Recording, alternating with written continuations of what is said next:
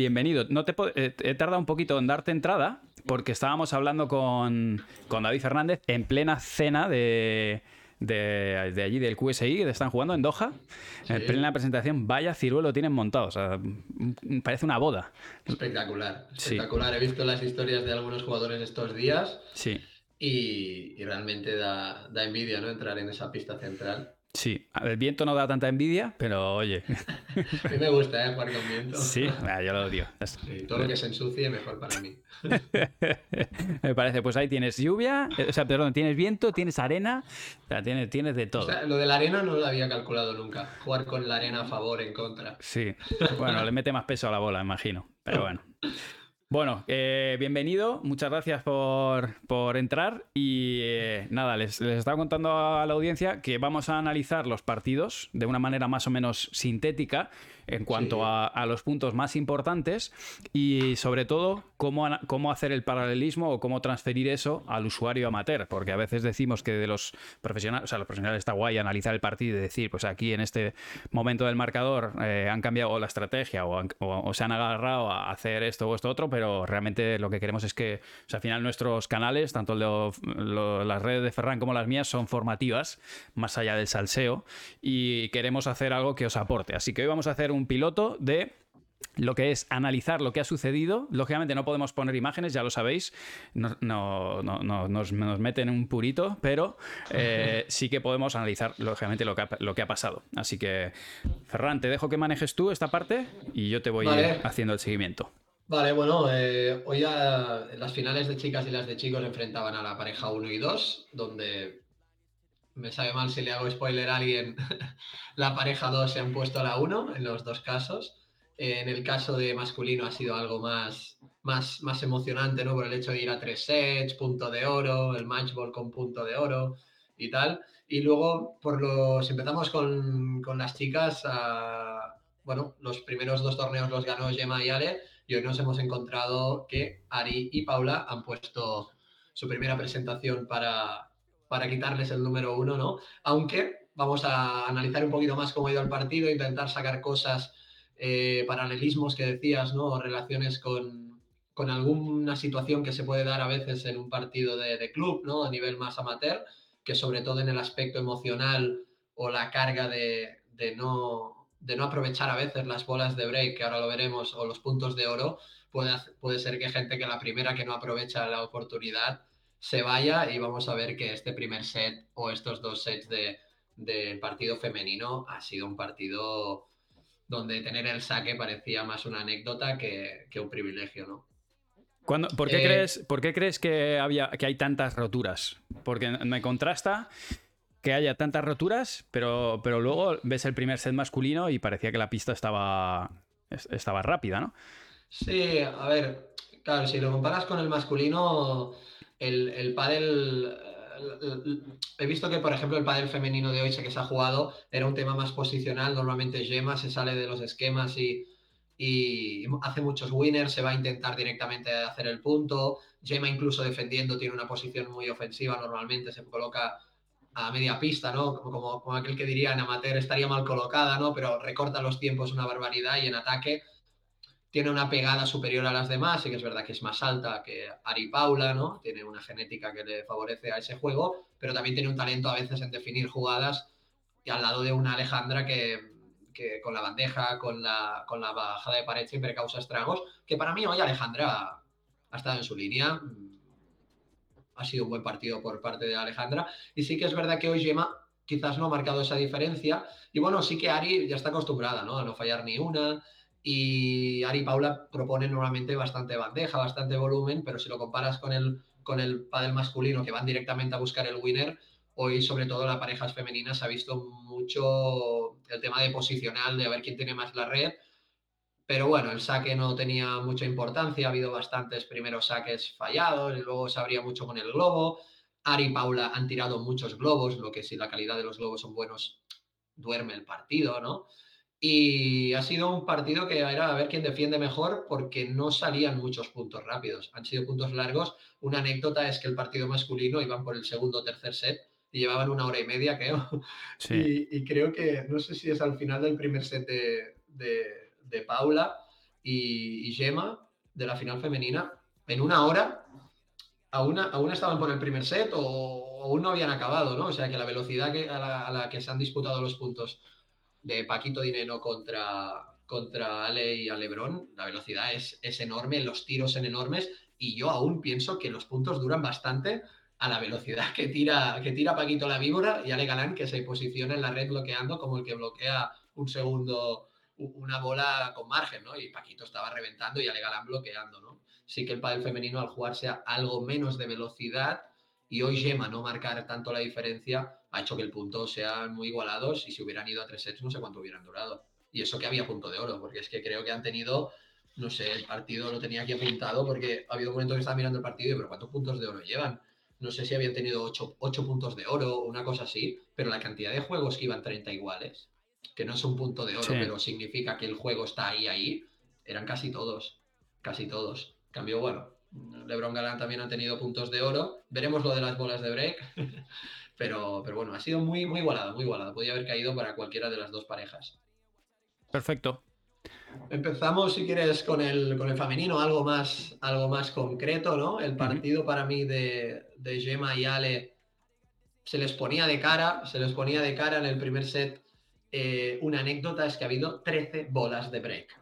13 bolas de break, pero eran 30-40, eh, punto de oro, 40-30, eh, luego te, te, hacen un punto y te pones punto de oro. O sea, era un set que, que, que incluso creo que ha apuntado que sacaba Ale 5-4 y saque, sacaba Ale 5-4 y saque, no ha tenido bola de set, pero sacaba 5-4 y saque, y había un momento en el primer set que tenían un 3-1 arriba. Sí, el tema es que cada juego parecía break contra break, break contra break, y para mí ahí la diferencia la ha marcado durante todo el partido Ari, que los errores que ha cometido Ari para mí han sido cero, dentro de lo que se le puede perdonar, creo que la primera, primera bola de break Ari ha tirado una, una baja de pared fuera, pero ya está. Y que una anécdota es que de los 11 errores no forzados que ha tenido la pareja Gemma y Ale, ha habido cinco, cinco bandejas víbora que tira Gemma, las ha tirado a la red o al cristal, ¿no? Tal cual. Y creo que luego en el principio del segundo set también ha habido dos o tres errores ahí. Bueno, la bola, de, set, la bola de primer set va a la, va a la cinta.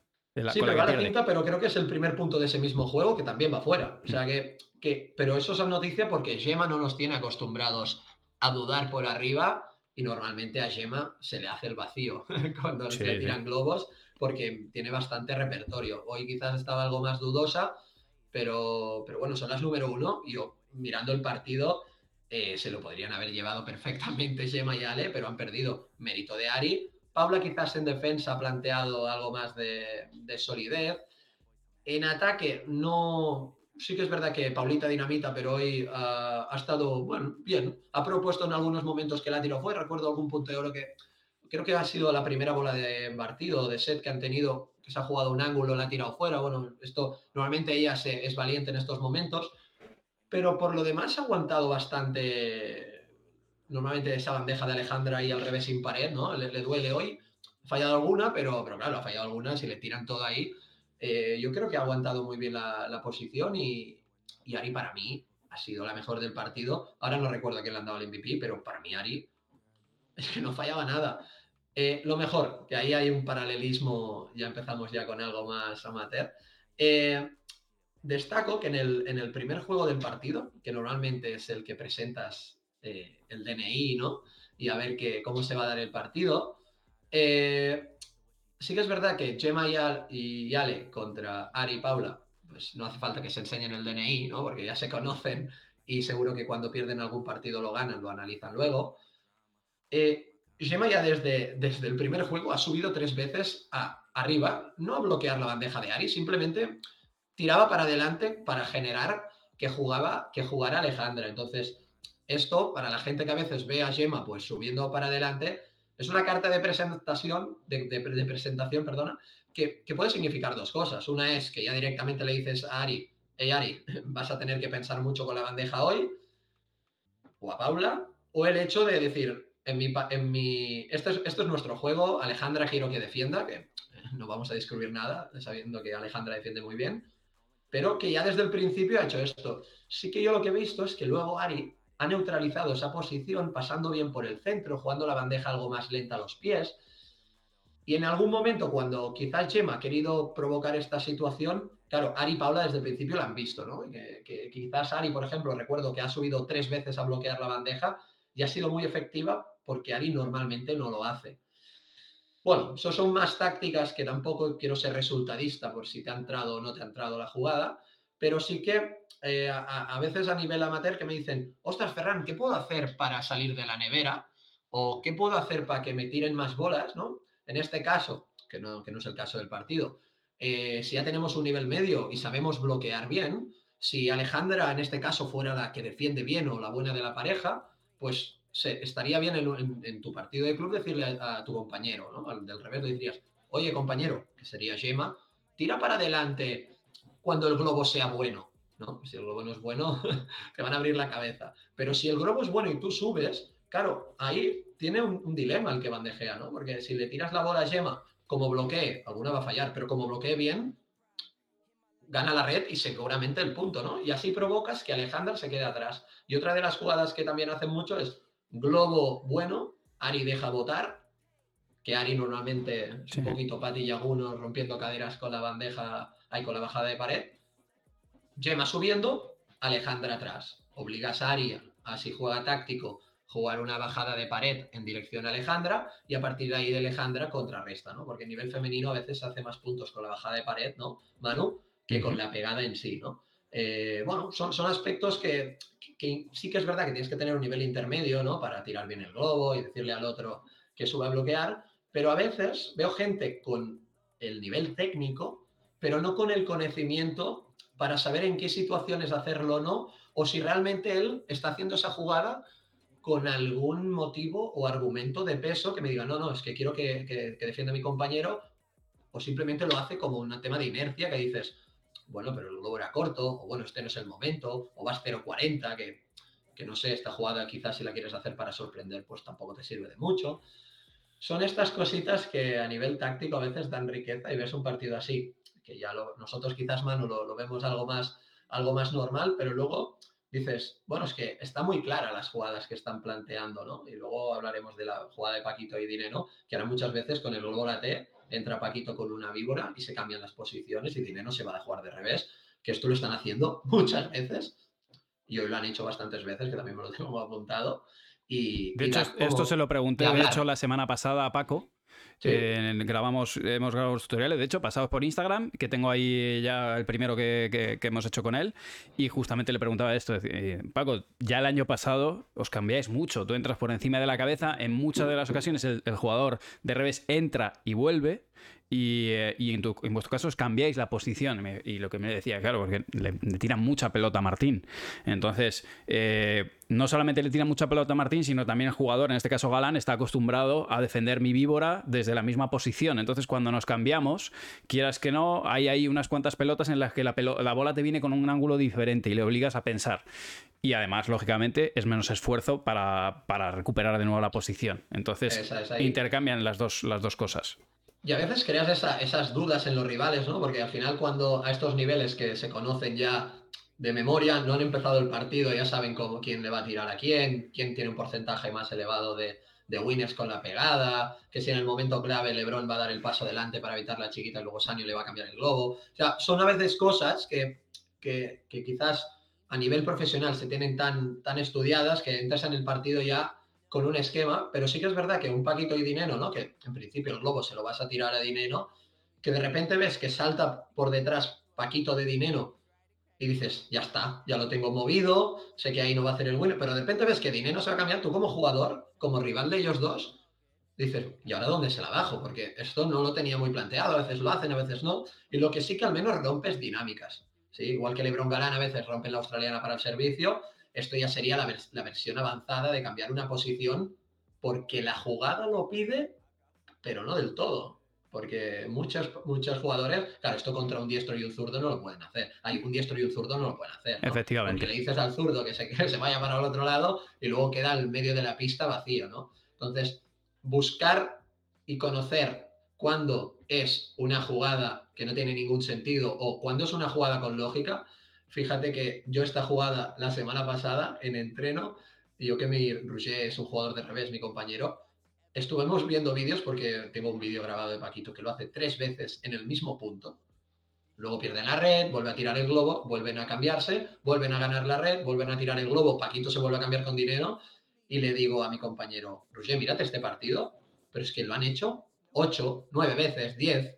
Y le digo, nosotros que a veces nos podemos adaptar a las dos posiciones, a ver si van a marcar un patrón de juego a seguir para los siguientes, para los siguientes eh, años, aunque nosotros tenemos claro los límites, ¿no? Diestro y zurdo, por mucho que el diestro o el zurdo tenga más jerarquía que el otro en el juego aéreo, yo no me imagino un Momo saltando en el campo de Javi Rico y Javi Rico yéndose al otro lado, o claro, no, depende de la configuración de la pareja, pero, pero te digo, en el juego, incluso más aún en el juego amateur, eh, tiene bastante sentido, porque al final el jugador profesional está acostumbrado a saltar y volver, pero el jugador amateur que ya entra esa pelota y la inercia del cuerpo lo lleva, claro, lo lleva hacia ese campo, ¿Por qué no? Nos vamos a cambiar. Que es algo que ya, lo vengo comentando en tutoriales en YouTube, que la gente le es como que no, es que yo juego en el revés porque soy el bueno de la pareja o porque soy muy bueno. Y yo es que no juego al drive. Y es más, si no, no me llames para jugar, que yo juego en el revés. Y eh, claro, hay que saber jugar en los dos lados, porque de, de la misma manera que nos ha pasado, eh, decías tú hablando de zurdo diestro, que no se cambiaran, pero hemos visto varios puntos hoy en los que Paulita ha tenido que acabar jugando, incluso puntos muy importantes, jugando Paulita en el lado de Ari, y tiene que saber tener un mínimo de juego, aunque luego se vuelvan a cambiar, pero sí, si te toca un, un, punto de los jodidos, fíjate que en el caso del masculino, que luego imagino que lo comentarás, era bola de oro y bola de partido a la vez. Era. Hostis, es que esa bola es muy importante. que se ha, dado dos, se ha dado dos veces. Ahora, no sé, lo tenía por aquí apuntado. Así, ah, el, el 5-3 porque al final el tercer set de Paquito, Paquito y Dinero han ganado 6-4 en el tercero, pero es que en el 5-3 eh, ya tienen match point que lo pide dinero y al final dinero tira un resto fuera, que a veces estos jugadores amateurs eh, puede ser que el compañero diga, era esta la oportunidad y, se nos ha ido, ¿no? Fíjate al final que lo tienen, dinero pide restar el punto de oro, dinero resta fuera, que a lo mejor a nivel amateur, un paquito de nivel amateur cogería y bueno, se le anularía la vista. Por suerte tenían 5-4 y saque, ¿no? Luego, pero, pero que luego ha sido ha empezado creo que era, no sé si era 30-40 para hacer contra break y ha sido puntos eh, locos, el 30-40 y el 40 iguales, que ha sido punto de oro para, ganar el partido. Ha sido puntos que dices, o aquí Dine no sabe de jugar ahí, o, tienen esa sangre fría para, para devolver bolas y plantear jugadas locas como si fuera algo normal. Choques de volea saliendo de globo se vuelven a cambiar la posición que dices, o estás muy entrenado en los dos lados, o sobre todo, o le pierdes el miedo a jugar en el lado que normalmente no juegas, o ese momento se te encoge el brazo, la tiras con el, por el medio con margen, y, claro, contra Galán Lebron, chao. Chao. Entonces sí que creo que a veces si, haces vuelta atrás en el tiempo, quizás los primeros que presentaron la obligatoriedad o, romper la obligatoriedad de tú eres de revés y de drive, quizás fue cuando se juntaron Mati Díaz, Cristian Gutiérrez. Cristian Gutiérrez, 14 o el 15 fueron. Sí, 2015. Eh, fue un año que incluso también creo que los partidos ya no eran a tres sets, creo que también eran al mejor de cinco, algo así. Y ese año que Mati y Cristian creo que estuvieron todo el año pareja 4 del mundo, pareja 3, e incluso ganaron algún torneo, fue la primera vez que yo viendo pádel profesional no decía, esto les da igual parece una pareja de circunstancias, ¿no? Bueno, es que eran dos drives. ambos eran, jugadores de derecha. Mati jugaba mucho a la verja, sí. que esto le permitía jugar de revés. Quizás, quizás, no sé si había la Hit Pro S. No sé si la yo creo, salía creo que en aquel entonces no existía la S o sí había S. Sí, eso, de, eso, de, traértela a tu campo, que empezó el tema de Dineno, Lamperti, pero quizás hay Dineno. Sanio. Sanio, ¿no? Eh, Paquito. Esa época aún era, los partidos eran más, los puntos quizás eran más largos, ¿no? Hmm. Pero, pero fue la primera vez que yo dije, por ejemplo, todos los saques tienen presión. No juegas australiana, puedes sacar siempre firme al cristal lateral, ¿no? Que con australiana sacar al cristal lateral a veces es peligroso si te recortan el, tiempo de, de, de, ir a la red, ¿no? Y dices, bueno, es que, es que también luego, si tienes algún riesgo posicional o alguna jugada comprometida, que más te da jugar a la derecha que a la izquierda. Hmm. Porque si no hay a veces parejas que ves que se han cambiado de lado y dices adiós. Adiós. adiós. Adiós, le van a jugar a ella, ¿no? Eh, pero bueno, sí que la riqueza, por ejemplo, un Ari Sánchez. eh, Ari Sánchez, eh, antes de que Tamara Ricardo saltara o Ari saltara a la fama, Ari jugaba a la derecha con Tamara. Y, y Ari, recuerdo una final de Campeonato de España sub-23 a tres sets contra Marta Ortega en la derecha. O sea, Ari ya es un habitual ahí, pero claro, que una zurda que normalmente siempre va a jugar a la derecha, a veces veas que se desenvuelve ahí, también le da mucha riqueza a la pareja, ¿no?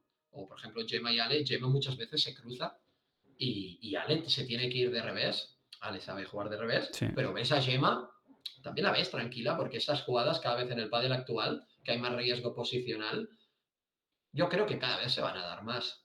Sí, de acuerdo. Sí, sí, yo- bueno, no sé, yo, yo desde los últimos tiempos creo que se está viendo cada vez más. Para que yo te diga que Paquito y Dinero esto ya lo tienen como algo habitual. Siendo dinero un derecha, entre comillas, cerrado. puro, ¿no? Un derecha puro y que a ti te sirviera la, la curiosidad de preguntarle por esa jugada, porque antes, estos dos años atrás, tú hubieras dicho, bueno, anécdota del partido, ¿no? Eh, pero claro, en un punto lo ves tres veces, esto ya está entrenado. Está entrenado, está hablado, eso está hablado. Está mecanizado, mecanizado, Mm. ¿no? Entonces, que a veces hay gente que dice, ostras, pero, pero ¿por qué haces ahí? A veces, incluso cuando han perdido la red, claro, si tú pierdes la red, ya más peligro, ¿no? Porque atacar en tu zona no habitual, bueno, al final es volear y jugar por arriba, y como mucho vas a perder la red si no arriesgas, ¿no? Pero sí, claro, si no tienes la, la red, ahí, ahí es cuando se nota más si tú juegas en esa zona o no, por el hecho de la doble pared, de, la, de la- las trayectorias de rebote. los- de las trayectorias del doble cristal, ¿no? Pero fíjate la normalidad con la que cambian posición y ya un, ya un jugador pro sabe cuándo tirar el globo para resetear. No están ahí jugando chiquitas, yendo al choque, jugando jugadas locas, sobre todo diestros y zurdos, sino que ya el jugador que no toca la bola ya ve y ya sabe que el jugador que está tocando la bola lo que va a hacer simplemente es tirar una bola para que te dé tiempo a permutar otra vez la, la posición y ahora es algo normal, que antes lo veías como, Buah, ha perdido la red, a ver qué hace. Pum, pum, pum, pum, pum, caro cruz. Normalmente salía cruz hasta que alguien dijo, bueno, vuelve a empezar, cambia la posición, Claro. ¿no? Esto, esto le da riqueza táctica a veces a- al desmadre. ¿no? Totalmente. Pues antes era un desmadre, ahora, bueno, riesgo posicional, ¿no? Que se dice, eufemismo, ¿no? Tú, tú has visto la femenina un poquito, ¿no? Me has comentado Yo he visto, sí, sí, sí, sí. Eh, pues mira, yo, yo creo que para sentenciar un poquito ese primer set de, de Ale y Gemma, lo han tenido. Para mí lo han tenido. Sí, 5-4 y saque. 5-4, ahí lo tienen. Ah, estaban ahí, al final eh, lo levantan ese punto de oro 5-5 y creo que el 6-5 también eh, acaba ganando Ari y, y Paula por un punto de oro. O sea, has- la anécdota del primer set es puntos de oro. Puntos de oro ha habido 5. Claro, 5 puntos de oro puede ser 6-1. Es una barbaridad. No, es una barbaridad. El, cambio barbaridad. te, te hace la diferencia absoluta. Sí, aparte, que es lo que tú decías, ese, ese 40 iguales punto de oro, pues víbora la red de Gemma. Es anécdota porque dices, bueno, en este set no era anécdota porque creo que era la quinta que hacía, pero, pero Gemma no nos tiene acostumbrados a esto y claro, a estos niveles juega la pareja 1 contra la 2, la que a veces en ataque marca la diferencia como Gemma, hoy un día no está muy fino contra un Ari, que hoy estaba en modo frontón y era imposible fallar. ah, pues bueno, se te va el set. La anécdota es que empieza en el segundo set, que, que a veces digo que un partido de pádel son momentos, ¿no? Eh, momentos que influyen en, en la emoción, en tu estado de ánimo, y esto puede influir en tu estado de gracia para atreverte a arriesgar más o esa bajada de pared la tiras más fuerte o con algo más de margen y por el centro, ¿no? Entonces, mira, te digo una cosa, 0-0. Sacaba Paula. Y dirás, ¿qué está diciendo este? Segundo set, 0-0 saca Paula. En principio, segundo set, reset, ¿no? Es 15-30 a favor de Gemma y Ale. Se queda una bola tonta al lado de la red y Ale la va a sacar por 4, que eso iban a ser tres bolas de break para decir, bueno, va, set nuevo, vida nueva, vamos a hacer lo que no hemos hecho antes. Creo que la toca mal, toca la reja de arriba, punto loco, también se podría haber ganado con la reja de arriba. Y 30 iguales, porque Ari define. y, ves a, Ale diciendo, era esta, ¿no? Porque al final ha pasado ese juego como algo anecdótico, ¿no? 30 iguales, 40-30 juego, ganas un saque Paula. Ya, ya, pero 15-30 tienes un por 4 y que esa bola firmarías para que te volviera a pasar mm. y, y, no acabas definiendo y ves que, claro, 30 iguales, pero 15-30 era 15-40, eh, ¿no? ¿no? solamente es para ver a veces los puntos de oro, ¿no? Sino que en la emoción y en la psicología del jugador, cuando te vas a sentar en el banquillo, en el caso del 1-0 no te puedes sentar en el banquillo, pero tú ya, ya tienes en el subconsciente, lo he tenido, con 15-30, tener 3 de, 3 de oro, ¿no? Y a partir de ahí, nada, eh, han empezado los puntos largos, muy largos. Eh, tener la red era, bueno, una información. de hecho, se, veía claramente que, lo que han ido Paula y, Ari hoy era, bueno, incluso los choques de volea, en esos momentos en los que venían para adelante, una pelota abajo y salían de globo de volea, no querían ningún tipo de enfrentamiento en la zona media y las han llenado de globos, básicamente. incluso, incluso tengo apuntado que en el, en el, A veces me hace mucha gracia, ¿no? El, el 5-4 o el 6-5, cuando oyes, oyes banquillos, estás ahí escuchando la antena. A, ver, qué dicen, ¿no? Y, bueno, sí, hoy en la línea, si Orili le pedía a Paula y Ari que, que tiraran más globos. en defensa, tirar globos, o sea, exageramos, una exageración. Sí, no, pero... Chicos, tirar globos, que los vamos a dormir, ¿no? Y, ya en eso ha ido. Luego el segundo set, eh, por ahí, pues para mí Alejandra ha jugado bien, para mí Alex Salazar ha jugado bien en su línea, sus puntitos, eh, bien. Eh, no ha hecho muchos errores, que hoy era un partido a ver quién falla menos. Y, nada, sí que han hecho un break que se ha mantenido durante casi todo el set, que ha sido con el, con el, con el saque de Gemma, que, que yo ahí lo que he apuntado es que, claro, van 30-40, eh, que Ale, que quizás ha sido el único error que ha hecho en todo el set, que ha tenido una dejada y no le ha entrado, pero que ha sido luego un punto, o sea, iban 30-0, creo, hay un punto tonto, una dejada, una bola al final, punto de oro. 30-40, le chilla Gemma Alejandra que una bola va afuera, Alejandra se asusta. La toca y le pasa por la paralela. Y, Paula le viene al revés y dice, ostras, no hay nadie, pum, y, y, tira el passing, ¿no? ¿Qué dices? Se te vuelve a girar el partido. Yo no sé si hay. Y la cara, ahí, yo en, esos momentos miro, cuando pasan ese tipo de cosas, me sale la, vena y miro las caras, ¿no? Y las caras de las dos así, o sea, la, de Ale ha sido de tristeza. O sea, es, como de, tristeza y, la, y Gemma, pues igual de... Han pedido médico ahí, creo. Alejandra ha pedido, no sé si ha sido en ese momento. Sí. Ha pedido médico por un tema de, no sé si era de, ¿no? de estado emocional, no. No, estaba, no, era, no muscular, creo. ¿eh? no, no, no, tensión, Le han pedido la tensión, algo.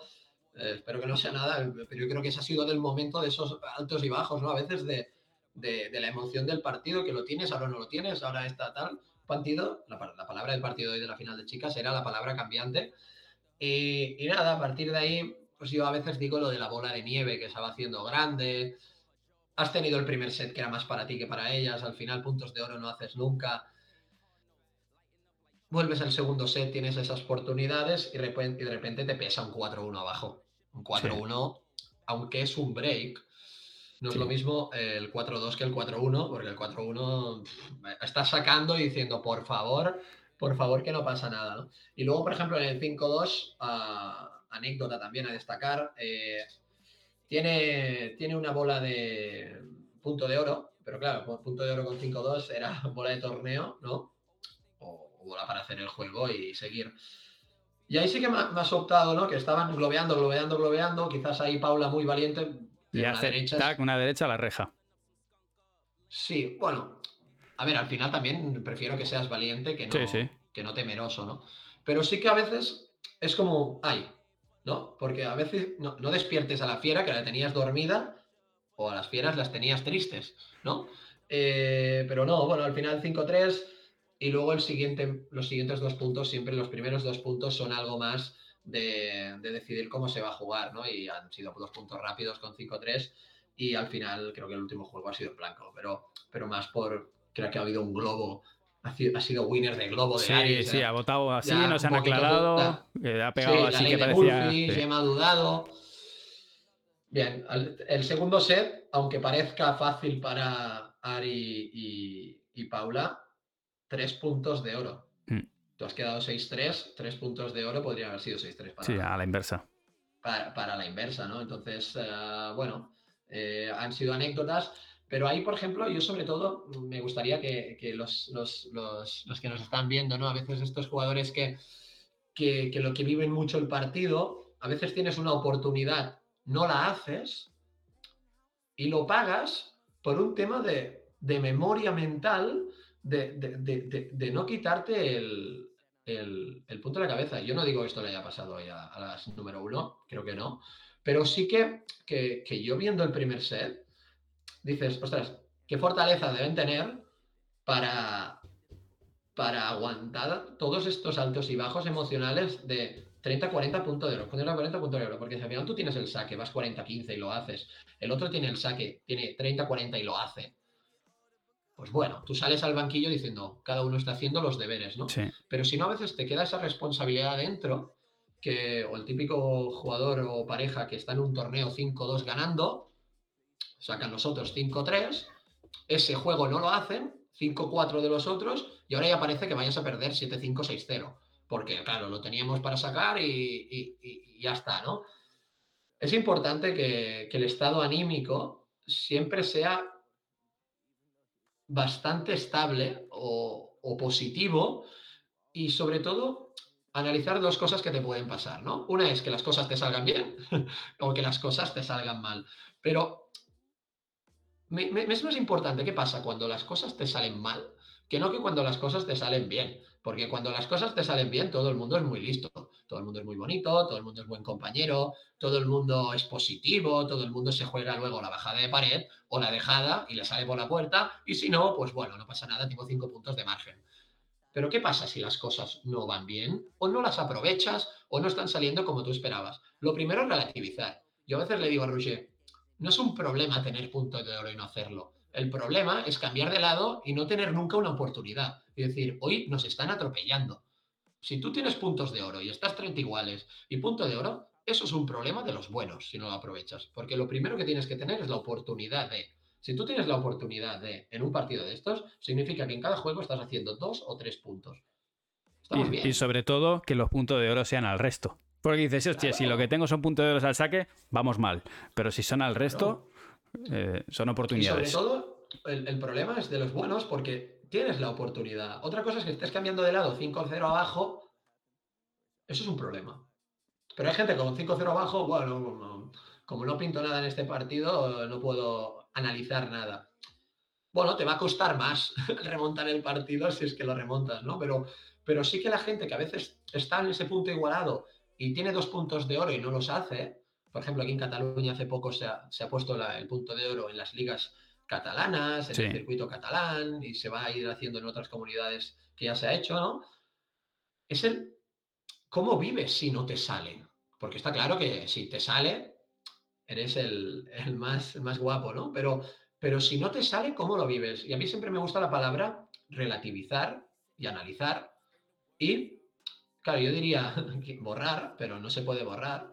Pero sí que la palabra relativizar eh, viene en este caso de, hey, pues lo estamos teniendo, no pasa nada. Vamos a analizar por qué no lo hemos hecho. ¿Es mérito del otro? Sí, pues ya está. Ahora, una anécdota. 1-1, eh, segundo set. Iban Ari y Ale. Es real, ¿eh? Esto es de las datos de hoy que lo he apuntado. Eh, saca Ari 1-1, 15-40. 3 de break para, para Ale y Gemma. ¿Cómo ha sido eso? Primer saque a la T de Ari, globo de Ale, para mí es demasiado atrevido, pero globo de Ale, fuera. O sea, resto fuera. Sacan a Gemma, resto fuera. Creo que solamente han fallado dos o tres restos en todo el set. Pues todos los dos restos han sido con bola de break. Luego, punto de oro, un choque de voleas, lo ha ganado Ari, o sea, bien por ella.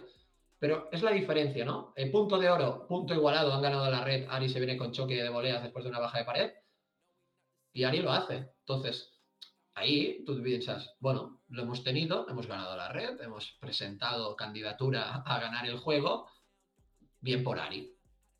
Pero, aunque hayas fallado los dos restos, sí que eso te puede, lo puedes analizar, relativizar y decir, bueno, el próximo 15-40 que tengamos, o 30-40, aunque no tengas ninguno más, si no, no me están ganando puntos con la primera volea. Que No falta ser tan, tan valientes, ¿no? Aparte de esos dos puntos, recuerdo que Ari mete el primer saque.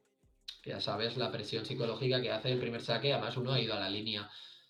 Uno ha sido un resto firme y el otro ha sido un globo a la doble pared. Claro que, Dios, ¿qué dices? Si los puntos son tan largos y no has fallado dos restos en todo el partido. Pero bueno, son momentos. Pero sí que un momento ha pasado, no puedes estar recriminándole al compañero. Claro, es que tú antes has tirado el resto fuera, ¿no? Cosas de estas de sales del partido y aún estás pensando en el resto fuera ese que has tirado. No, piénsalo, tienes que tenerlo en la cabeza, pero en un sentido de analizarlo para que luego no te vuelva a pasar lo mismo. Porque como te vuelva a pasar lo mismo, ahí sí que corre peligro la pala, ¿no? ¡Pum! ¿no? La gente tira la pala, ¿no? Pero, bueno, si el otro va haciendo, al final tiene el saque, dependes de él, ¿no? Vamos a ver si falla el primer saque. Ahora, falla el primer saque, tiras el globo, lo tiras fuera. Pues bueno, si era fácil y bueno, pues hay que entrenar, chico, no pasa nada. sacar conclusiones, analizar, ¿no? Que, esto a veces a nivel amateur pues es todo tan emocional, ¿no? Que incluso hace gracia de, ver. Estoy de acuerdo. Y hay, hay, una cosa extra que a nivel, a nivel mental, emocional, que se suma. Y es que eh, yo creo que todos hemos tenido partidos en los que íbamos ganando 4-1, 5-2, nos han remontado y cuando realmente tu rival te empata y se te pone 4-4, te pone 5-5, lo que antes era una amenaza se, se, convierte en una fortaleza, porque realmente ahora vienes tú con inercia y el que tiene que cerrarte el partido es el rival. Y esto es lo que yo intento que mis jugadores tengan en la cabeza, o que todos los, espectadores de ahora del directo tengáis en la cabeza la próxima vez que te van clavando un 4-1 o un, un 5-0.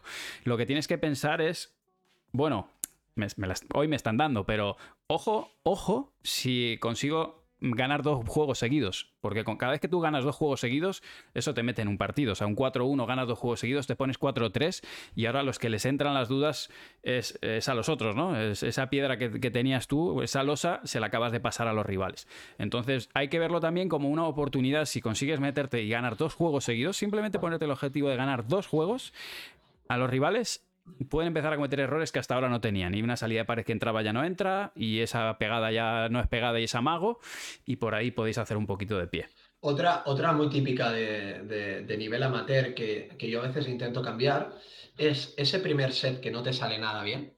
Vas 4-0 abajo, 5-1, y veo gente con la teoría de lo tiramos todo fuera y empezamos de nuevo. Claro, a ver. Mm, hay partidos que se han remontado con algo más extremo, ¿no? Pero ya sé que es muy difícil remontar ese 5-0, o ese 4-1, 5-1, lo que tú quieras. Pero ¿por qué no intentas probar algo para a ver si sale, pero si no, para empezar bien el segundo set? Porque si tú quieres empezar bien el segundo set cuando te están pegando una paliza y tu solución es lo tiro todo fuera y ahora empiezo de nuevo, si tú realmente eres como un ordenador que le das el reinicio y vuelves a abrir a ver si ahora abre la pantalla del ordenador, vale, ok, hazlo, pero, pero hombre, primero sacrificar un set, que sí, que ya está casi muerto, pero ¿por qué no intentas, por ejemplo, decir, mira, vamos 5-1, nos toca sacar, podemos hacer el juego, ¿no? Eh, nos están dominando por esto, vamos a probar de tirarlo todo al del drive. Vamos a intentar eh, jugar a no fallar. A ver qué pasa, ¿no? Porque tú te has tirado una dejada, yo he pegado un por tres desde mi casa. Vamos a intentar esa bandeja que estás haciendo desde tu casa, ¿por qué no la dejas botar y haces un globo al cielo? Pero muy al cielo. A ver si el otro empieza a mirar al cielo y le entran las dudas. ¿Qué te puede pasar? Claro que puedes perder. Pero, pero tú aún no has acabado el primer set y tú ya estás encarando el segundo y es muy probable que a lo mejor te salga bien simplemente por la palabra esperanza.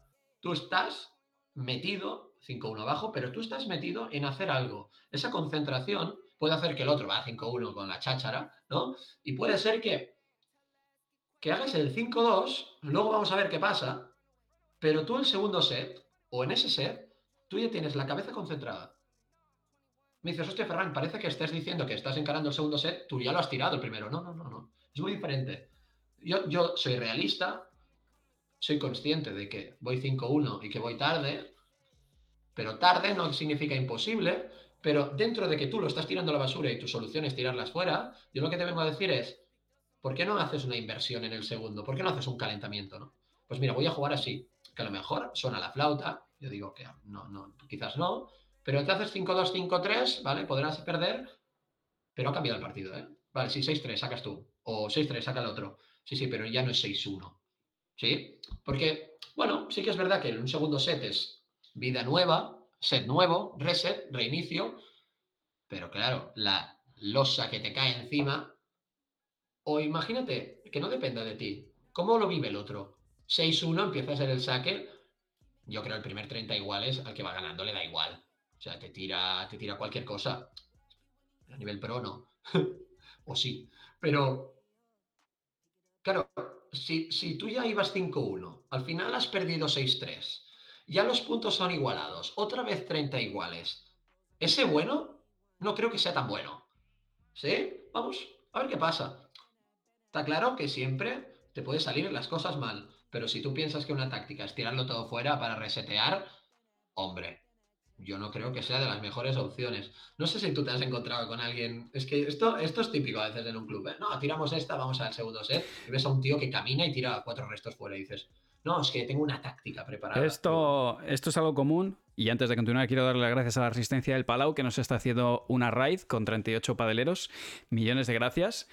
Y, esto es muy, es, muy típico, sobre todo también por el hecho del saque, ¿no? decir, no, pero es que así, ah, los tiramos así empezamos sacando, ¿no? Porque si no empezamos el siguiente ser restando. Y, y sí, al final, eh, al final hay una, hay, una cosa, algo invisible, algo que no se ve, pero que son las sensaciones. Y, es, y esa energía que tú a veces ves, yo a veces veo un partido y o mis chicos o mis chicas salen así un poco desalentados, yo digo, os juro que siento la energía de que, de que estamos, por más que ahora haya podido ser un 40-15 ¿no? en el juego. Pero tú tienes ese feeling, igual que a veces dices, hostia, no lo hemos llevado, pero yo estoy viendo que este partido va como así, ¿no? Como que se nos va a empezar a poner cuesta arriba. Y cuando tú vas con ese 5-1 y acabas cerrando 6-3, pero ya tienes la sensación de dices, sí, 6-3, pero ahora el, segundo lo voy a sufrir, ¿no? Porque, porque ya vas sintiendo esa inercia de puntos más largos, cada vez esa pelota que antes picaba ya no le pica tanto, ya se, antes eh, me rascaban un, un, punto, ahora me han rascado ya dos, y tú dices, hostia, el segundo se me va a complicar. Y ves, y de hecho hay muchos resultados que los ves luego, cuando acaba lo, ves en World del Tour, miras arriba y ves 6-0-7-5, o 6-0-7-6, o 6-1-7-6, o 6-1-6-7 y el tercero fuera. Nos ha pasado con Mario Huete el otro día, ganó 6-0 el primero, contra Perino, y, segundo y tercero fuera. Y tú ya lo, yo ya lo veía, digo, hostia, empieza el primero, una, una bola de nieve enorme, el segundo se va trancando un poco y en el tercero la dinámica inversa, de contraria. Y bueno, pues son esas sensaciones que, es, que hay, que hay que pelear cada pelota. Por ese motivo hay que pelear cada pelota. Sí, porque el pádel son muchos partidos de pádel dentro, ¿no? Son muchos momentos. Hostia, ¿te acuerdas cómo lo vivías con el 2-1? ¿Te acuerdas cómo lo vivías con el 4-1? Con el 4-1 tenías una casa con piscina, un Ferrari en la puerta, ¿no? Y ahora que vas 4-4, ¿qué? ¿Qué? Ahora, si es mérito de los otros porque han jugado una barbaridad, tú tienes eh, tu perdón, ¿no? Tú estás tranquilo, tú estás tranquilo contigo mismo. Pero si tú vas 4-4 porque has empezado a hacer el filigranas y el partido te importa, eso siempre es importante remarcar, si el partido te importa, y empiezas a, hacer, bueno, a la de Kirgios, ¿no? Empiezas a, caminar, a tirar verdura, y a, no sé, a hacer un poquito el, bueno, cosas extrañas. Eh, Claro, luego no te quejes si se te gira el partido, ¿no? Mira, eh, sé que estamos, somos padeleros, ¿no? Pero eh, el otro día me hizo mucha gracia al ver a Nadal contra Kyrgios, que, ganó Nadal en tres sets. El primer set iba ganando Kyrgios de paliza, con los saques era súper contundente, dice el comentarista. Me sorprende que Kyrgios ganando, cada vez que pierde un punto comprensible, se cabree de la manera que se está cabreando. Y ahí pensé, digo, claro, es que si tú ya estás quemado. Ganando, no me quiero imaginar. Claro. Porque claro, una cosa es que tú seas exigente, ¿no? Como a veces puede ser Galán Lebrón, son, vamos, súper exigentes consigo mismo, ¿no? Y se exigen uno al otro. Pero la otra es sobrepasarte los límites, sobre todo si vas ganando, porque si vas ganando, a ver, tranquilo, vamos ganando, tranquilo, porque hay veces que vas ganando 0-0, 4-1, sacas, primera volea, la tiras a la red, que a veces esto, Galán con el ritmo que pone, a veces Puede ser que algún juego haga un pequeño fallo, pero luego te lo soluciona muy rápido. Claro, lo que no podría hacer él es, no, ¿qué haces? Es la bola de derecha, es mi mejor golpe. ¿Cómo puedo hacer? No, hombre, tranquilo. Además, eso, eso a mí como rival es una de las cosas que más me ha calentado, porque es la sensación que, en algún momento nos pasa. Hay una pareja, un tío me está pasando por encima en el cruzado y encima de irme ganando bien, falla la primera pelota del set o la segunda y se cabrea y... Y, tira la pala. Y es como, o sea, ¿me puedes ningunear más, por favor? O sea, ¿Cómo puedo perder un punto claro, contra este mano? eh, claro, tal cual, es como, o sea, mm, me estás pegando un baile y encima la primera o la segunda pelota del, del set que ha fallado, encima te quejas, a que salto la red. Entonces, eso a mí me calienta porque como, tío, ya que ya me, que me estás pintando la carita, pues por lo menos falla alguna pelota y no te calientes, que me estás ganando. O sea, al final buscar la, la excelencia eh, emocional, estabilidad emocional, psicológica, ¿no? Yo creo que tiene que también ser un objetivo de entrenamiento y de análisis por parte de los entrenadores o por parte de nosotros mismos como jugadores, porque eh, siempre hay algo que mejorar, nos centramos mucho en mejorar la bandeja, en el por tres, en mejorar la volea. Nos interesa a veces el aspecto táctico, pero luego muchas veces, sobre todo a nivel amateur, seguimos haciendo los mismos errores emocionales. Cuando digo los mismos errores emocionales, no significa que tú cada partido vayas ganando 4-1 y te remonten, ¿no? Porque al final cada, cada, partido es un mundo, ¿no? Pero tú todos los partidos, de cada 10 partidos, tú sales 10 partidos diciendo, lo he dado todo de mí emocionalmente, compañerismo, concentración, porque a veces, ¿cuánto vamos? ¿Cómo que cuánto sí. vamos? ¿Cómo que cuánto vamos?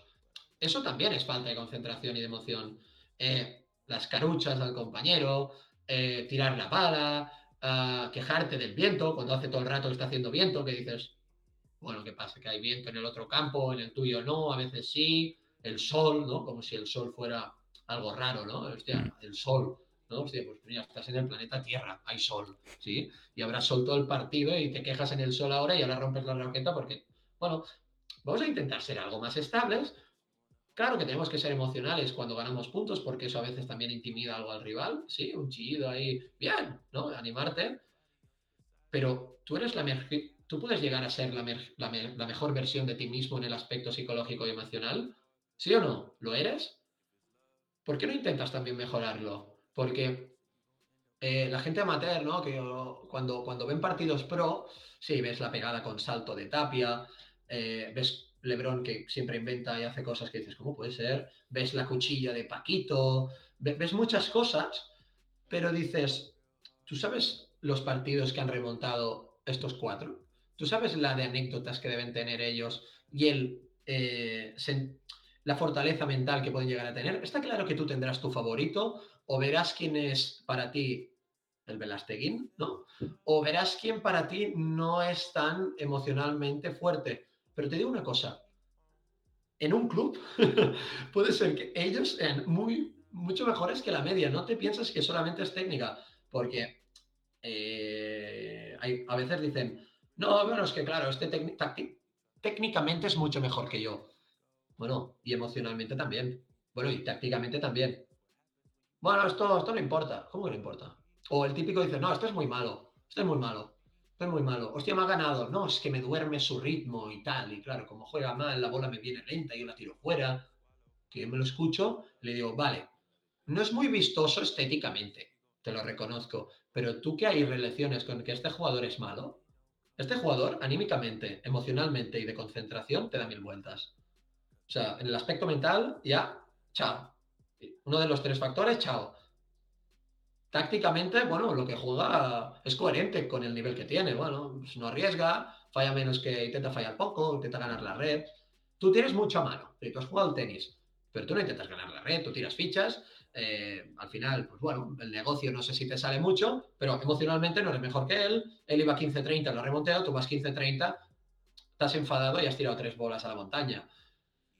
Tu compañero se ha hundido y has perdido el partido culpa de tu compañero o, de, o tuya que le has puesto presión a tu compañero. Entonces, hay muchos aspectos que, que, hoy en día a lo mejor no se valoran tanto y suerte que tenemos al señor Nadal, al señor... Efectivamente. Eh, al señor Nadal, ¿no? Incluso en pádel. sirve de ejemplo. Al señor Velasteguín en momentos clave que dices, ole, qué frialdad.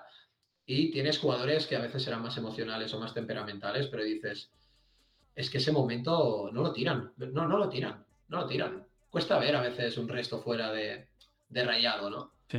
Eh, va a ser ese 15. Bueno, Paquito hoy, Paquito y Dineno, eh, creo que sacan para cerrar el 5-4 y van 15-40. No sé, lo tenía apuntado por aquí. Pero así, eh, no lo tenían tan fácil para cerrar. Lo han tenido que levantar para cerrar. Sí, tenían el saque, pero creo que se han puesto 15-40 Galán y Lebron o 30-40 o algo así.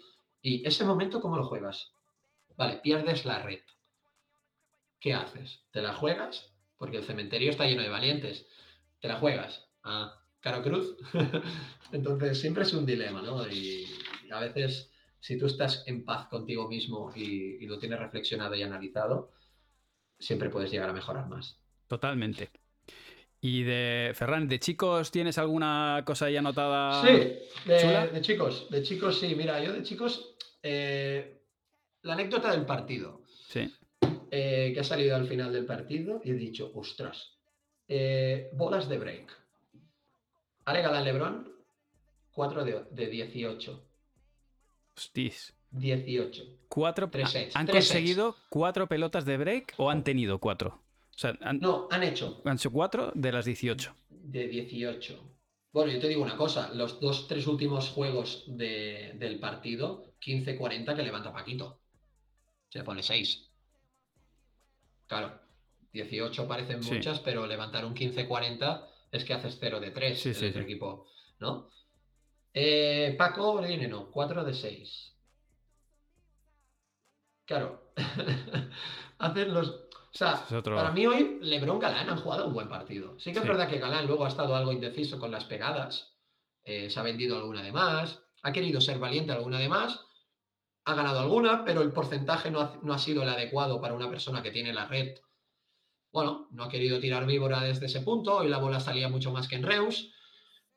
Estamos hablando de una pareja que es la número del mundo, confía en sus tiros, no te sale, llega Paquito saltando, que tampoco es bajito, pum, la saca. Bueno, ha sido valiente, pero, pero claro, eh, yo no sé, 4 de 18.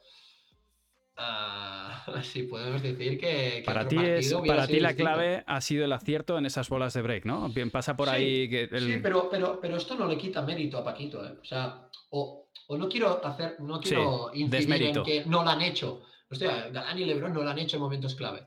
No. O sea, para mí el mérito que tiene Paquito y Dineno de hacer que no te hagan esas bolas de break es, estar muy dura de cabeza, ¿eh? En tu opinión, ¿han jugado diferente? ¿Han jugado diferente en esos momentos? O sea, ¿crees que ha habido... Eh, porque te, llega, llegas a esa bola de break haciendo algo y hay un cambio en alguna de las dos parejas que digan, bueno, pues ahora en esta pelota que, es de break voy a ser más ofensivo o menos ofensivo. Yo quiero, sabiendo que, hoy nos veíamos, he ido apuntando, aparte de mirar el partido y distrayéndome, eh, he, ido, he ido apuntando cositas. Claro, excepto un punto de oro que... Eh, ah, claro, te tengo que... De estas 18 te comento dos. Eh, primer set, esta me ha hecho gracia. A 0-2 arriba, gana Lebron Galán. Y luego tienen a punto de oro otra vez con el saque de, no sé si era de Paquito, para ponerse 3-0. Que dices, ostras, bueno, será un set contundente, que lo ha sido, pero 3-0. Pues hay un punto de oro, después de venir un 30-40, que ya tienes una de bola de break y no la haces, un punto de oro que saca Paquito, resta Lebron, cantan out, Lebron o Galán, alguien canta out, Dinero duda, pero el árbitro dice, es que para mí es buena. Tú has cantado out. Claro, han hecho revisión de vídeo, el saque se ve que era línea por fuera, era bueno. Bueno, un punto de oro que se te va. Claro. Que se te va por una revisión de vídeo, por un saque. Lebron había devuelto el resto, ¿eh?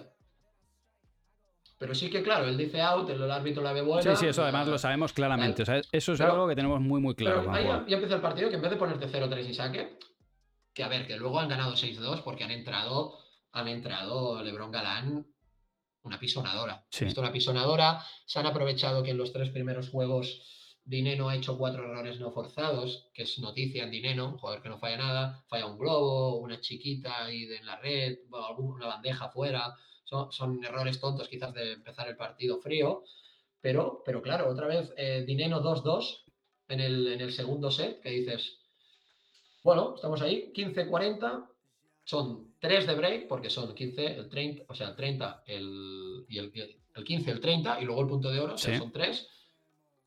Pero lo vuelven a levantar. O sea, suma 3 y ya vamos por, por el segundo juego. Entonces, para mí, eh, ese momento lo, he destacado como, como muy importante porque ya, ya era otra vez, otra vez la dinámica esa de que Paquito, Paquito y Dineno estaban a merced un poquito del ritmo de, que imponen eh, los número uno, que a veces es que te tiran el globo a, dos centímetros, casi no deja bajada de pared. A veces Paquito baja de pared a 3000 o tira una víbora que yo digo, ¿dónde vas, Ale, a bloquear esto?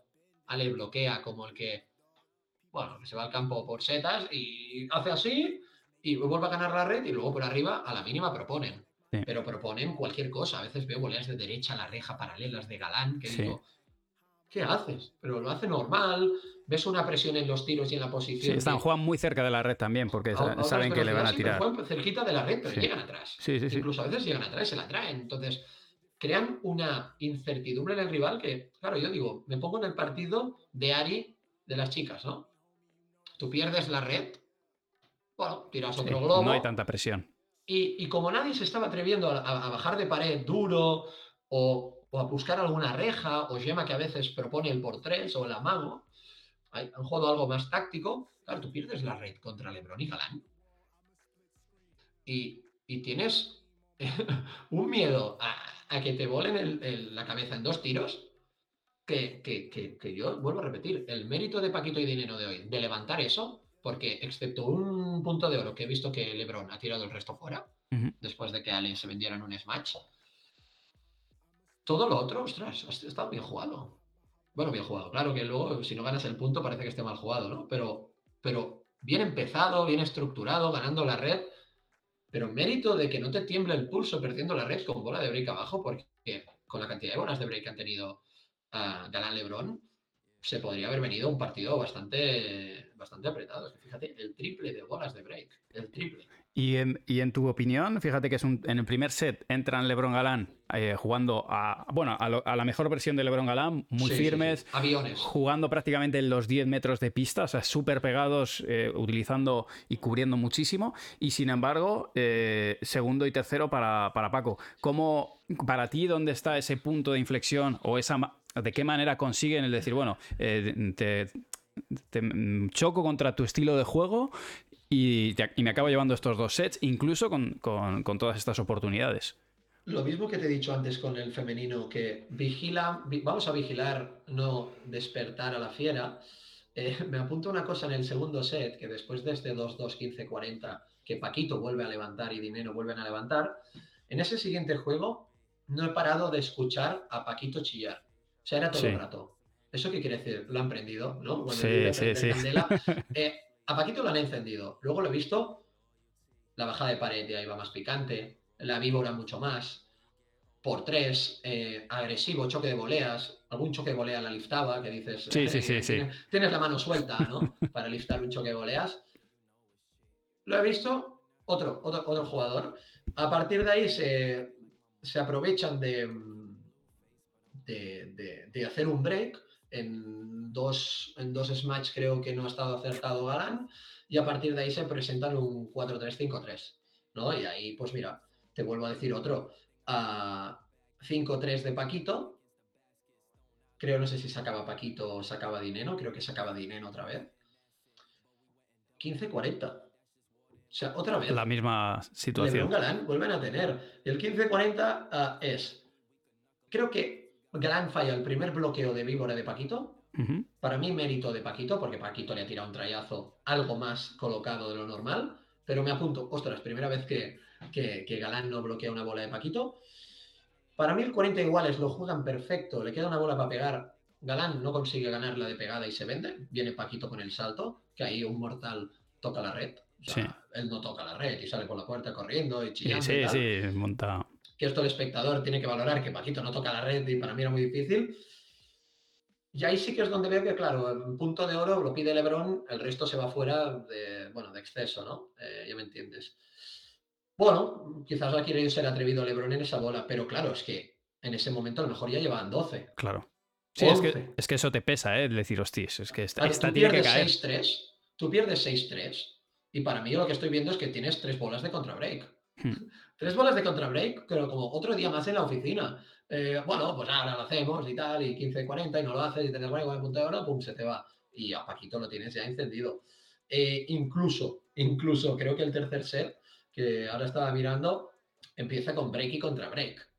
Pero el, el, el break y contra break vuelve a ser que para mí estaba controladito. Bueno, primero no, porque 0.40 ha empezado sacando a Legalani y 0.40 lo ha ganado Paquito, pero luego han, vuelto a tener puntos de oro y bolas de break LeBron y Galán. Pero es que a mí me sorprendía cómo, o sea, no les tiembla nada el pulso a Paquito y dinero cuando pierde la red. En ese momento clave, ¿no? Que había otros que 15-40 sacas, no sé qué. Aparte que a veces Galán y, Lebron te hacen, te ganan la red, a veces con bolas que tenías ganadas, ¿no? Eh, quemas la víbora, de repente te hacen muñecazo para arriba, te tiran un globo milimetrado y no te da bajada de pared. Claro, ¿tú qué haces? Tiras el, globo, pues como no lo tires perfecto. Y le van a pegar. Chao, porque es que ya ven, o sea, tú sabes que Lebron Galán ven, ven que no tienes bajada de pared porque la bola se está muriendo. Pues bueno, empezamos, no pasa nada. Y hoy han tenido algo de más de acierto, eh, encontrando a veces algún smash que no ha, surgido efecto ¿no? de, Galán. Y bueno, pues al final, mira cómo acaba el set. 30-40, eh, punto de oro.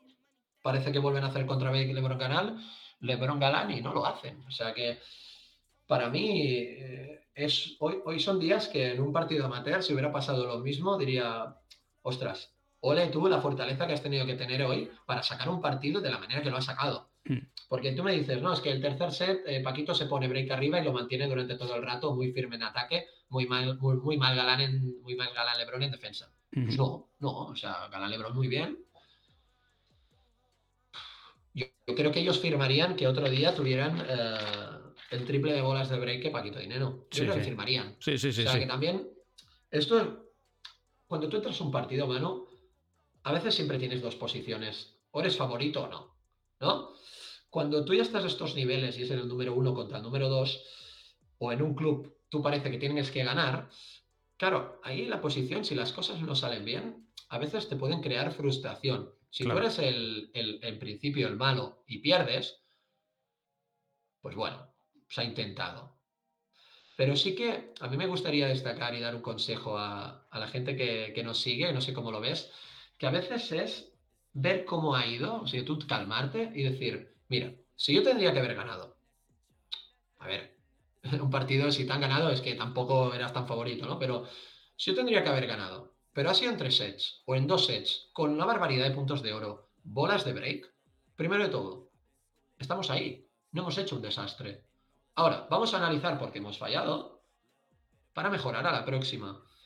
Porque si no, nos acostumbramos o nos malacostumbramos a tener el deber de ganar. Y eso a veces te puede crear una frustración o te impide a disfrutar del momento, que disfrutar del momento sería para un Lebron Galán. Hey, hoy en día lo normal es que hagáis final. Os han ganado 18 bolas de break, 6-4 al tercero mira, hoy no ha sido un día, no ha sido vuestro día, pero ojalá siempre tuvierais estos datos, y además que estáis jugando contra la pareja 2, ¿no? Entonces, eh, a, un nivel más bajo, ¿no? A un nivel amateur, decir, hay gente que va mejorando cuando se engancha al pádel, juega algún torneo o alguna americana, hay un día que no le salen bien las cosas, pero yo veo que el partido está igualado y que ha sido un partido correcto, pero yo siempre les digo, digo, tú tienes claro que cuando tú entras a jugar uno tiene que ganar y el otro tiene que perder?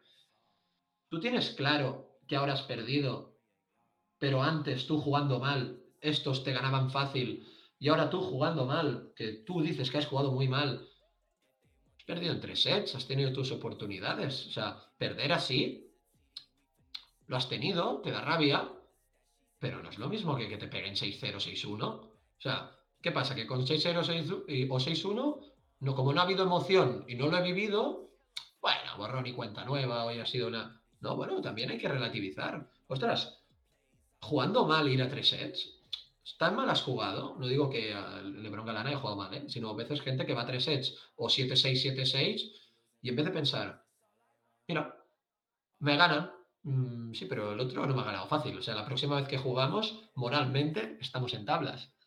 Es una broma, ¿eh? Moralmente estamos en tablas. Ahora, si a ti te ganan 6-2, 6-2, moralmente no estás en tablas. El otro en principio ha sido superior a ti. Pero igualmente, relativiza. ¿Por qué ha sido mejor que tú? No, es que ya lo era. Vale, vamos a intentar que la próxima vez no lo sean tanto. El otro no era superior a ti y te ha ganado 6-2, 6-2. Vamos a ver qué ha pasado. Es que ha habido 8 bolas de break. Y no las hemos hecho. 5 puntos de oro. Bueno. No, no, es que 6-2, 6-2 no hemos hecho nada. ¿Qué quiere decir no hemos hecho nada? No, es que yo me he enfadado porque ha habido una bola dudosa, me la han quitado, luego mi compañero no ha estado fino. Bueno, pero si tú eras mejor y te han ganado 6-2, 6-2, una de dos. O tú no eras realista con el pronóstico antes de empezar, o emocionalmente ha pasado algo, o, o han jugado muy bien, pero por muy bien que hayan jugado, si tú eras realista y era correcto, no te pueden ganar 6-2, 6-2. O sea, aquí el tema emocional a trabajarlo mucho porque Paquito hoy ha sacado 18, de 18 bolas de break, ha levantado 14 o 13, una animalada. Parece fácil, ¿eh? Pero no, pero no lo es, el estar ahí metido. Te dicen, oye Paquito, hoy tendrás 18 ah, bolas de break en contra. y vas a ganar contra LeBron Galán. Sí, sí. Dice, ¿Ah, sí? Te lo dicen igual y se lo cree. Y se pone nervioso, ¿no? ya te digo. Pues Ferran, no sé si tienes alguna cosa más, pero yo creo que hemos hecho un buen análisis. Sí, hemos hecho. Decirte que esto, esto para, los que hayáis venido un poquito más tarde, lo recortaré en trocitos y así un poco que, vayan ordenados en cuanto a tema y lo subo a YouTube a partir de mañana. Y lógicamente va en formato grande, va, va a Spotify como otros tantos. Así que los que no lo hayáis podido ver, que sepáis que estará subido. Así que nada, Ferran, te vemos esta semana, va a estar en el Challenger, así que los que estéis por aquí viendo eh, los partidos, y yo no sé si se televisará, algunos estarán en la... Yo creo que he visto que sí, eh, siempre hacen algo de streaming, ahora con esto de la web de World del Tour TV no sé cómo lo van a hacer. Yo tampoco. Por el año pasado era YouTube, ah, pero creo que a mi partido era en club, o sea, no sé si hay una pista central muy diferente o tal, pero en principio si hacen lo del año pasado, daban, daban streaming. Pues a ver si... Este año está el agua revuelta, a ver qué, qué pasa. A ver, efectivamente. Bueno, estaremos en el Get Indoor, es el, eh, es el club y luego el pabellón, no sé, pero es el pabellón de Getafe, lo diremos, ¿vale? Así que nada, pues esperemos coincidir allí, Ferran, que pasen muchas ronditas. Que no, te tenga que no vayamos en contra. Que lo pague caro. me tenía las notas de Ferran. Ahí, te digo una cosa. es que recuerdo, me saca dos veces Fermosei al revés, le tiro revés alto, hacemos contra break. Y creo que toqué luego pocas bolas, o, Borja se me invertía y dije, ¿qué haces? A ver, tienes, no puedes jugar desde el principio igual porque está mano sentado. Está mano sentado. Estaba ya anotando. Bueno, oye. muy bien, muy bien, juega muy bien. Sí, la verdad que hicieron, hicieron un buen partido, por suerte, en ese caso. Pero bueno, era bastante, era bastante coñazo porque venís al choque y claro, cada vez que veamos al choque y Borja ese día no estaba tan rápido como, como de costumbre y yo decía, por ahí no, porque cada vez que venía la verdad que era, bastante calvario, no nos convenía nada, ¿no? Y veníais ahí a chocar y... Sí, bueno, el tema, creo que también hubo bastantes puntos de oro, ¿verdad? Sí. Eh, aunque para mí fuerais los ganadores, pero creo que no ganamos, creo que ganamos no, lo que ganamos, no, hicimos un break. Tuvimos suerte. Hicimos un break, pero no fue punto de No, no. Desde el inicio caían todos de nuestro lado. Era como. Digamos, y aparte estabais jugando mejor, o sea, blanco en botella, pues leche. Y para casa a aprender de, errores. ¿eh? sacar, a sacar lista. Este que quede resumen para acabar. No muestres tus cartas o tu táctica si está Manu Martín sentado delante porque se te acaban las cartas en el primer juego. La próxima vez restaré por el medio, ya verás. Como Borja, que restó tres veces bombeado a mi derecha alta. Digo, ¿por qué estás haciendo? me decía, una me ganó la renta, otra la fallé. claro, dice, esa es buena, pues no se la esperan. Y yo, yo, le digo a Roger, como estén todo el rato haciendo esto, ganamos. No, Son anécdotas que quedan que... Bueno, sí, bueno. verdad. Bueno, Ferran, lo dicho, millones de gracias por, por habernos instruido en todo esto y muchísima suerte para la próxima semana. Nos vemos aquí en Madrid. Vale, que vaya bien, muchas gracias. Igualmente. Deu, merci. Adiós.